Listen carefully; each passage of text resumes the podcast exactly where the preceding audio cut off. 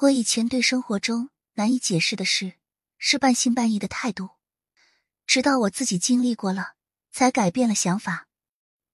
这个世界上说不清楚的事情太多了。我记得是我十六七岁的时候，当时的男朋友送我回家，在我家门口正道别呢，突然他就弹开了，就是那种一步窜老远，声音都变形了，大声叫着说：“你别过来，别过来！”当时他说这个话的时候，我不知道怎么回事，就好像能看到我自己的样子。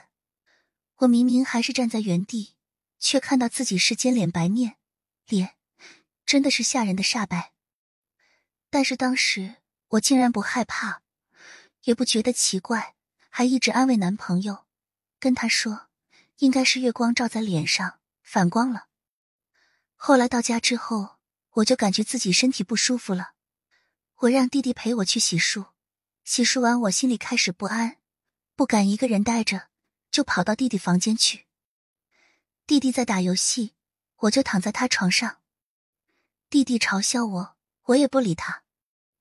躺了会儿，最奇怪的事发生了，我突然从床上直直的坐起来了，坐直了又躺下去，就这样坐起来躺下去，坐起来躺下去，反反复复，一直不停。我是有意识的，但是根本控制不了自己的身体。弟弟也不打游戏了，问我怎么回事。我让弟弟别害怕，我想和身体做反抗，但是根本没有用。后来弟弟慌得不行，跑下楼喊我奶奶。奶奶用扫把和拖鞋一直打我额头，骂我身体里的东西，他骂的很难听。我印象里，奶奶就是那种有文化的老太太，那天却骂的很脏。后来我身体不受控制的频率低了。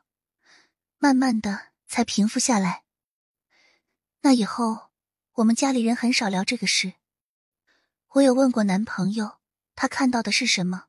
为什么尖叫？但是他说看到的是很模糊的，只是说看见的那个不是我。后来不久，我俩就分手了。